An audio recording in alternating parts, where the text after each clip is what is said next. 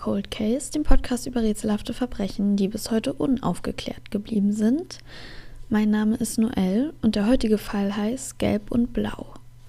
Chan Yin Lam ist in den wuseligen Straßen Hongkongs unterwegs.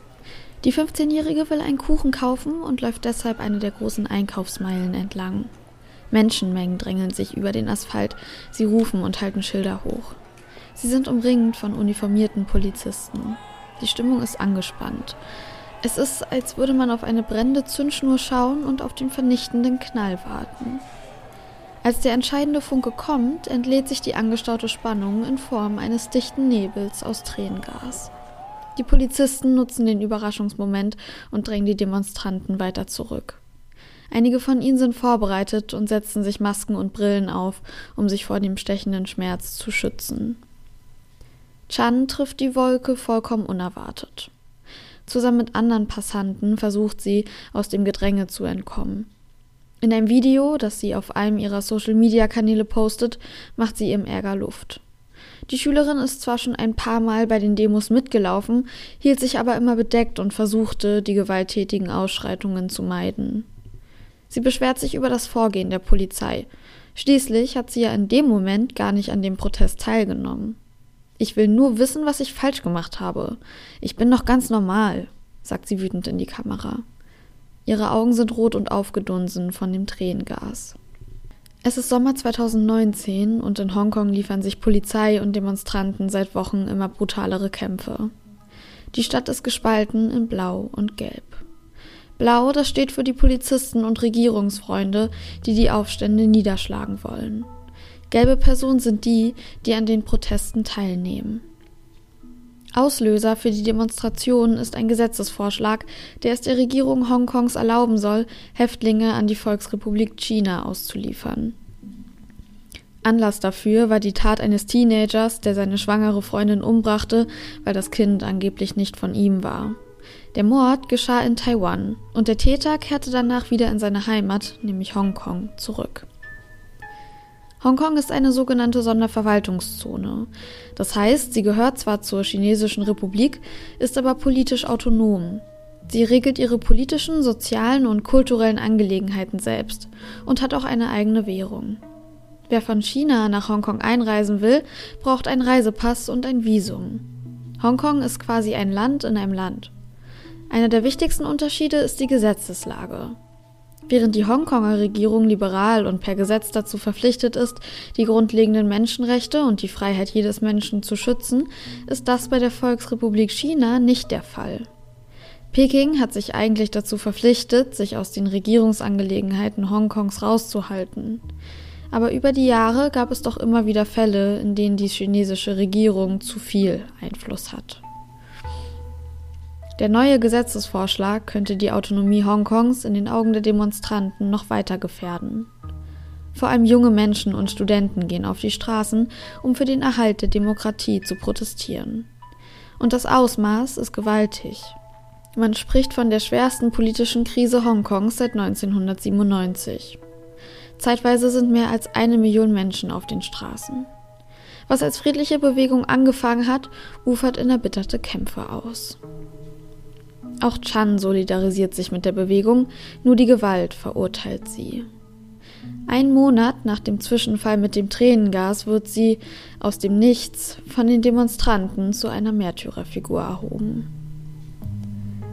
Am 22. September 2019 schwimmt eine nackte Leiche in einem Kanal in Hongkong. Ein Fischer sieht den leblosen Körper und verständigt die Polizei. Knapp zweieinhalb Wochen später ist klar, dass es sich um Chanyen Lam handelt. Die Autopsie ergibt, dass das Mädchen seit ein bis zwei Tagen im Wasser getrieben haben muss. Der Forensiker, der die Autopsie durchführt, datiert ihren Tod auf den 19. September. An ihrem Körper findet sich keine fremde DNA oder sonstige Anzeichen für sexuelle Gewalt. Sie hat auch keine Verletzungen bis auf eine Schürfwunde an der Wade. Drogen, Alkohol oder Medikamente werden in ihrem Blut nicht nachgewiesen. Der Forensiker Masuen Lapp findet einige Dinge an dem Fund der Leiche und ihrem körperlichen Zustand merkwürdig. Da ist zum einen die fehlende Kleidung. Chan hat nicht lange genug im Kanal getrieben, dass all ihre Klamotten zersetzt und weggeschwemmt worden wären. Wahrscheinlich hat sie selbst oder jemand anderes sie vorher ausgezogen. Außerdem waren ihre Lungen unterschiedlich voll mit Wasser gefüllt und der Magen, bis auf Speisereste, leer. Ertrinkende Personen schlucken meist Wasser, sodass sich ihre Lungen gleichmäßig aufblähen und sich auch im Magen Flüssigkeit finden lässt. Dass das bei Chan nicht der Fall ist, ist ungewöhnlich. Es kann aber auch gut sein, dass sich ihr Hals beim Aufprall zusammengezogen hat und sie deshalb kaum Wasser schluckte. Sowohl Ma als auch der Mediziner, der Chans Leiche obduzierte, kommt zu dem Schluss, dass die Todesursache unklar ist. Es gibt weder Hinweise auf Fremdeinwirkung noch auf einen Selbstmord oder Unfall. Vielleicht hätten Algenrückstände Aufschluss über Chans frühen Tod geben können. Hätte man Proben des Seegrases in ihren Lungen genommen und sie mit denen im Kanal verglichen, hätte man herausfinden können, ob Chan noch gelebt hatte, als sie ins Wasser fiel. Doch weil das Wasser des Kanals so verschmutzt ist, können die Forensiker diesen Test nicht durchführen. Chanyin Lam ist also wahrscheinlich am 19. September 2019 verstorben. Die Frage ist jetzt, woran und warum. Da die Medizin diese Frage nicht beantworten kann, konzentrieren sich die Ermittlungen jetzt auf Chans Person und die letzten Tage vor ihrem Tod. Obwohl das Mädchen erst 15 Jahre alt ist, hat sie ein bewegtes Leben hinter sich. Als sie drei Jahre alt ist, trennen sich ihre Eltern und Chan zieht mit ihrer Mutter zu ihrem Opa. Chans Vater ist drogenabhängig, psychisch krank und gewalttätig gegenüber dem Kind. In der ersten Klasse lernt Chan tauchen und schwimmen. Sie ist sehr gut darin. Wegen einer Verletzung am Bein muss sie das Hobby aber in der sechsten Klasse aufgeben. Ab da an wird sie immer rebellischer. Sie läuft von zu Hause weg. Mit zehn Jahren kommt sie in ein Mädchenwohnheim und wird von da an von einer Sozialarbeiterin betreut. Drei weitere Male versucht Chan auszureißen. Ihre Noten werden immer schlechter, sie gerät ständig in Auseinandersetzungen mit ihren Mitschülern. Und dass sie immer wieder die Schule wechselt, löst ihre Probleme leider nicht. Es vergeht immer mehr Zeit, in der Chan von zu Hause wegbleibt. Im Frühjahr 2019, ungefähr ein halbes Jahr vor ihrem Tod, wird sie von der Polizei gefunden und wieder in ein Wohnheim gebracht. Dort verletzt sie sich selbst und versucht sich das Leben zu nehmen. Chan wird daraufhin in ein Krankenhaus eingewiesen. Dort wird eine akute Belastungsstörung diagnostiziert. Die Schülerin erzählt dem Arzt, dass sie eine männliche Stimme hört. Umbringen hätte sie sich aber nicht gewollt.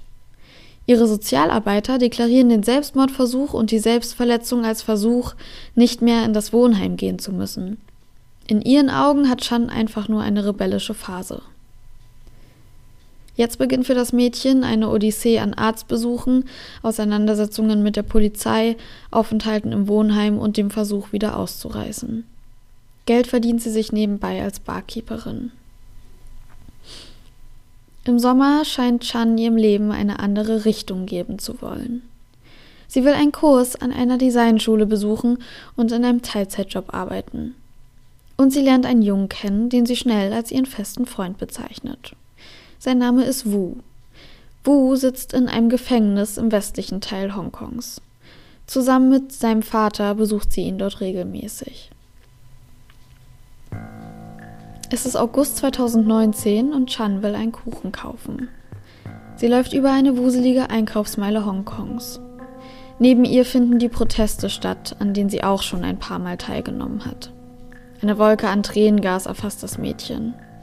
Später an diesem Tag trifft sie sich mit einem Freund und raucht Marihuana. Zwei Tage später wird die Hongkonger Polizei zu einer U-Bahn-Station gerufen. Sie finden die aufgelöste Chan vor, die laut herumschreit. Sie hat ihr Telefon verloren und muss dringend Wus Vater erreichen. Die Polizisten schaffen es nicht, das Mädchen zu beruhigen und ziehen wieder ab. Später taucht dann Wus Vater auf. Er geht mit Chan in ein Restaurant. Dort verhält sie sich merkwürdig. Zum Beispiel bestellt sie Essen, das nicht auf der Karte ist und belästigt die anderen Gäste. Chan sagt Wus Vater, sie würde nach dem Restaurantbesuch nach Hause fahren.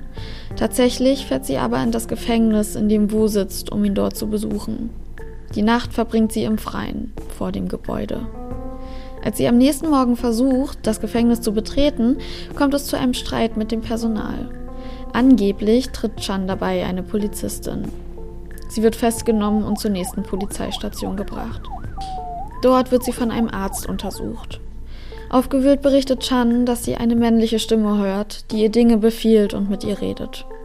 Sie kann nicht mehr schlafen und sie will nicht zurück in das Wohnheim. Sie findet es schrecklich dort. Und außerdem hat sie Angst vor dem Alleinsein. Statt das junge Mädchen in ein Krankenhaus einzuweisen, bringt man sie an den Ort, dem sie schon so oft versucht hat zu entkommen, ins Wohnheim. Wieder fängt Chan an, sich auf ihrem Zimmer selbst zu verletzen. Sie zerreißt ein Kissen, stopft es in die Toilette und beschädigt die Zimmereinrichtung. Und wieder bringt man sie in ein Krankenhaus.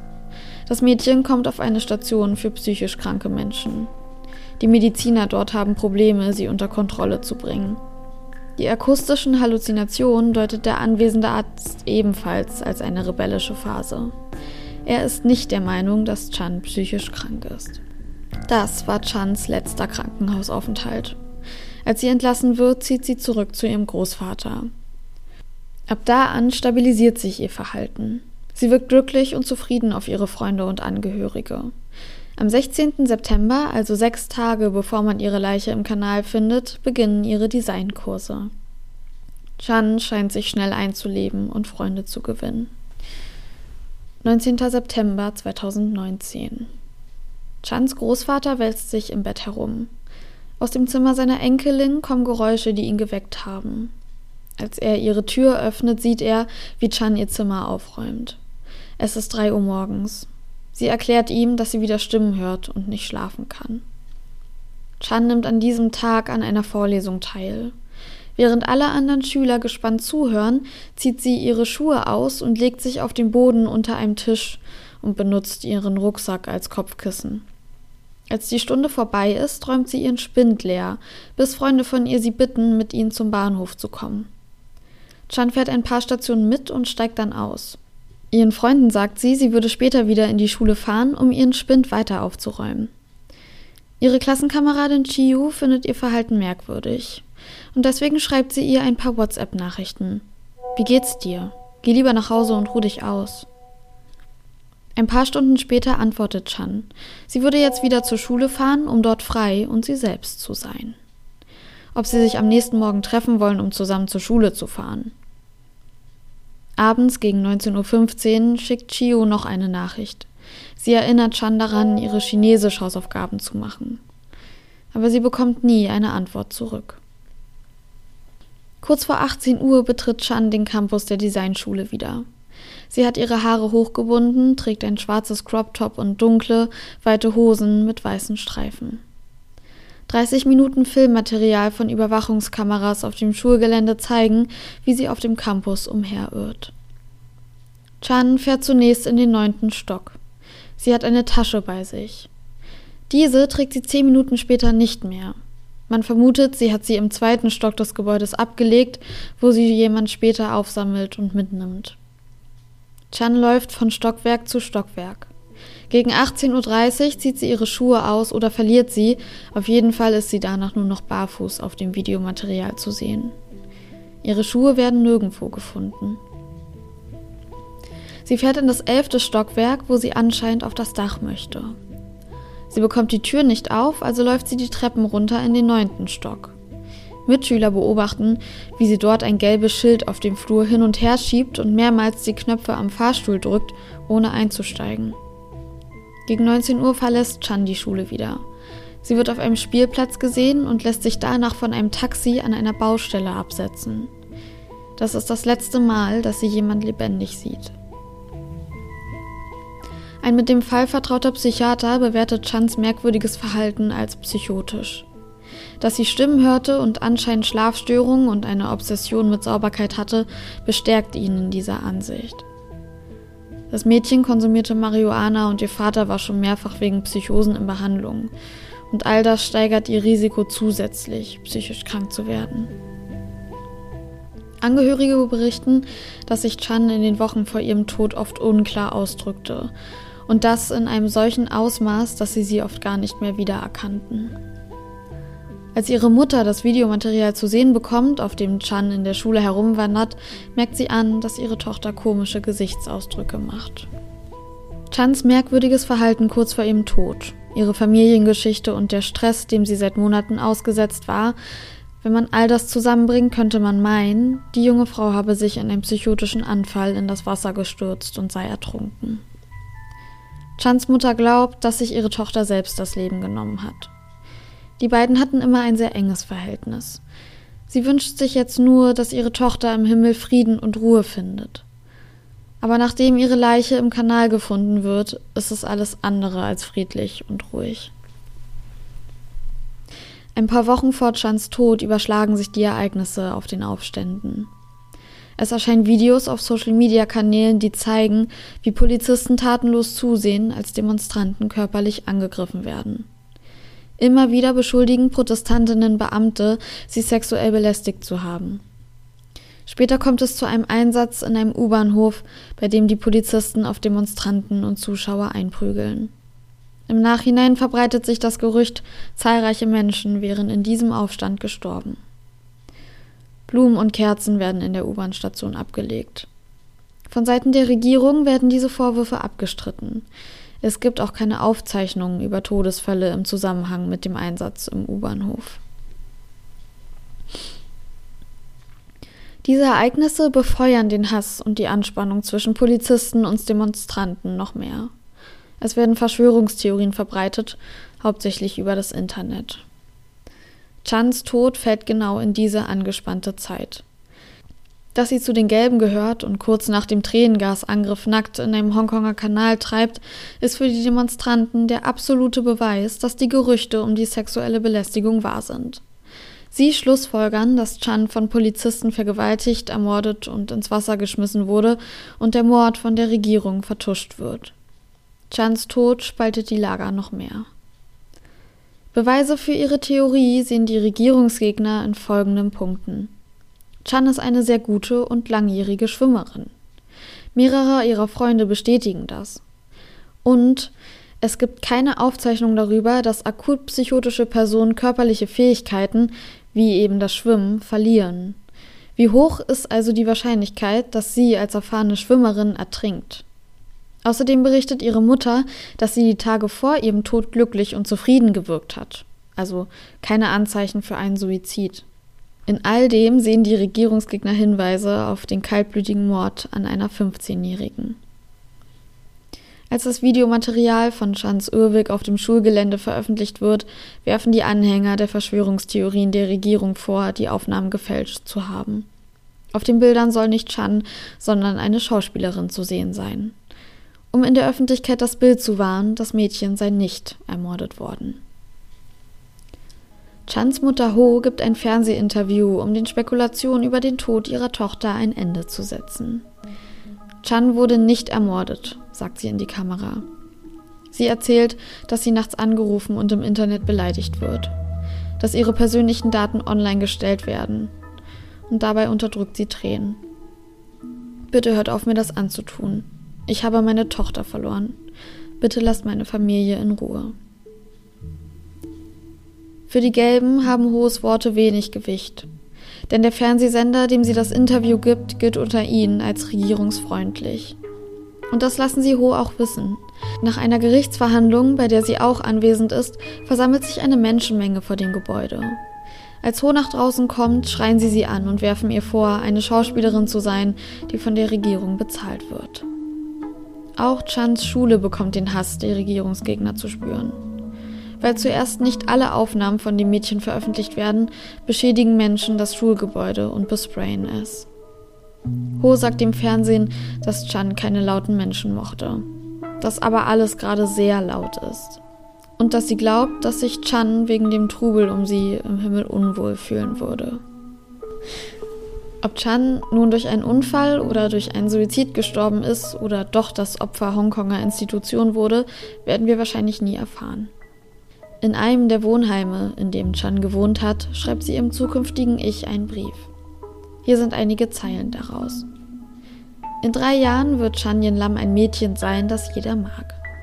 Ich werde die Designkurse erfolgreich abschließen und mit dem, was ich gelernt habe, Gutes vollbringen und mit meiner glücklichen Familie zusammenleben.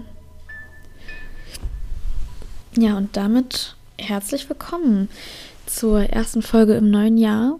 Ich hoffe, ihr seid gut reingerutscht und dass bei euch alles in Ordnung ist und dass ihr Silvester so verbracht habt, wie ihr es euch gewünscht habt. Wir haben hier irgendwie einen super komplexen Fall, finde ich, weil sehr viele Themen angeschnitten werden, die super wichtig sind. Und natürlich, weil wir sehr viele Hinweise in super viele verschiedene Richtungen haben, bei denen es sich eigentlich lohnt, äh, alle nachzugehen.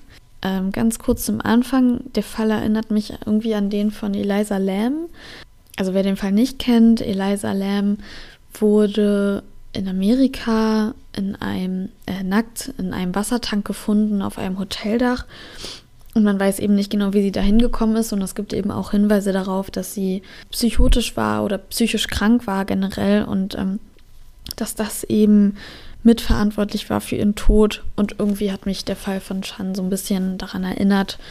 Wahrscheinlich auch, weil es ähnliche Umstände sind, unter die man, unter denen man die beiden gefunden hat und eben ähm, auch diese Hintergrundinformation mit der psychischen Erkrankung bei beiden vorhanden ist.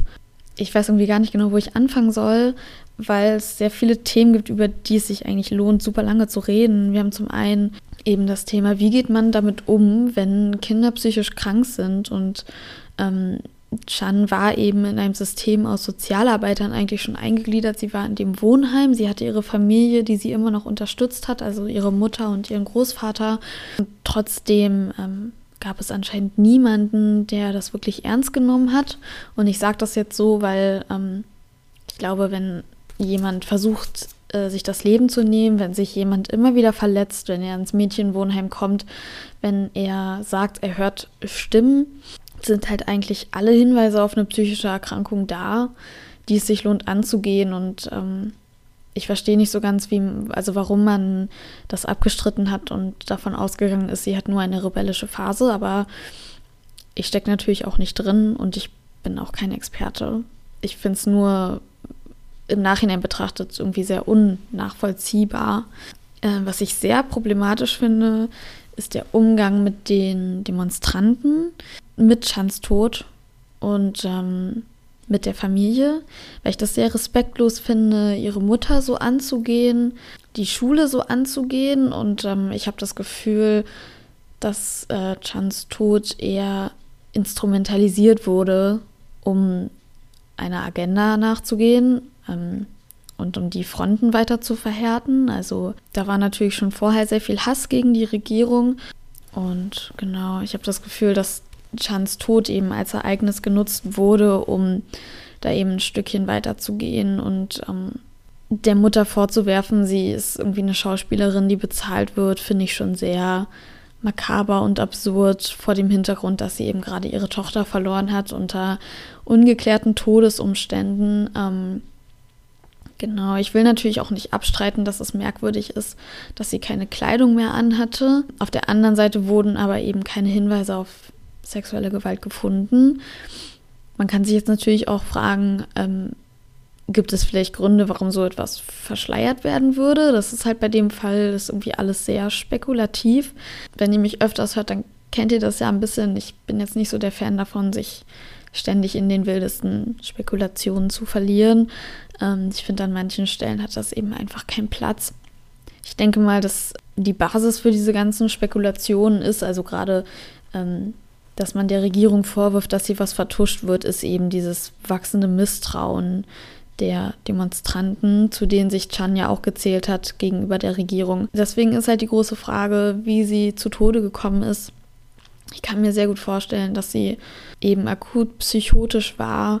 Diese Baustelle, zu der sie sich hat bringen lassen, war auch sehr leer und verlassen. Vielleicht ist ihr da was passiert, ich persönlich finde einfach die logischere Erklärung wäre eben, dass sie in einem psychotischen Anfall ähm, ja, ertrunken ist, ins Wasser gefallen ist, ähm, vielleicht sich auch selber das Leben nehmen wollte. Da wir so wenig Hinweise auf Fremdeinwirkung haben, außer eben die fehlende Kleidung, ja, tendiere ich eher dazu zu sagen, es war ein Unfall oder ein Selbstmord, aber mich würde auf jeden Fall interessieren, was eure Gedanken sind, weil das Finde ich bei dem Fall auch sehr uneindeutig, muss ich ehrlich sagen. Also bin da auch selber noch sehr zwiegespalten. Deswegen lasst mir gerne eure Gedanken zu dem Fall da. Gerne auch dazu, wie ähm, ihr den Umgang mit Chans psychischer Erkrankung findet, von Seiten der Ärzte, der Sozialarbeiter aus. Und dann würde mich noch interessieren, zu welcher Seite ihr tendiert. Also denkt ihr, das war ein Unfall und, und oder ein Suizid? Oder denkt ihr, es hat doch einen Täter gegeben, der da eben mit drin steckt? Ähm, ja, schreibt mir das sehr gerne. Am liebsten über Instagram. Das ist Cold Case der Podcast. Findet ihr auch in den Show Notes das Profil. Und ja, da bin ich regelmäßig aktiv. Ich freue mich sehr über eure Nachrichten und wenn wir irgendwie in Kontakt kommen. Es ist ähm, cool für mich, wenn ich euer Feedback bekomme und weil ich dann noch sehen kann, was euch gefällt und was euch nicht so gefällt.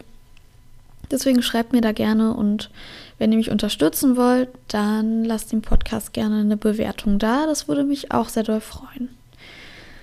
Genau, und ansonsten ähm, wünsche ich euch noch einen schönen Start ins neue Jahr. Wow, es ist äh, nicht mehr lange, da wird mein kleines Podcast-Baby ein Jahr alt. Und ja, wir sehen uns dann hoffentlich zur nächsten Folge wieder.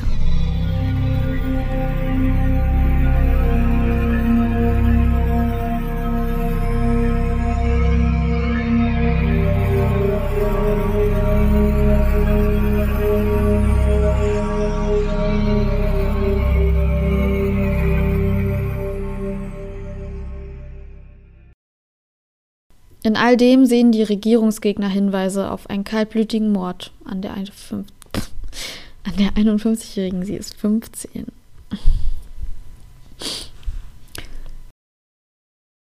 Und dass sie glaubt, dass sich Chan wegen dem Trubel um sie im Himmel unwohl fühlen würde. Das klingt irgendwie sehr falsch, aber ich weiß auch nicht, was ich anders machen soll. Hm.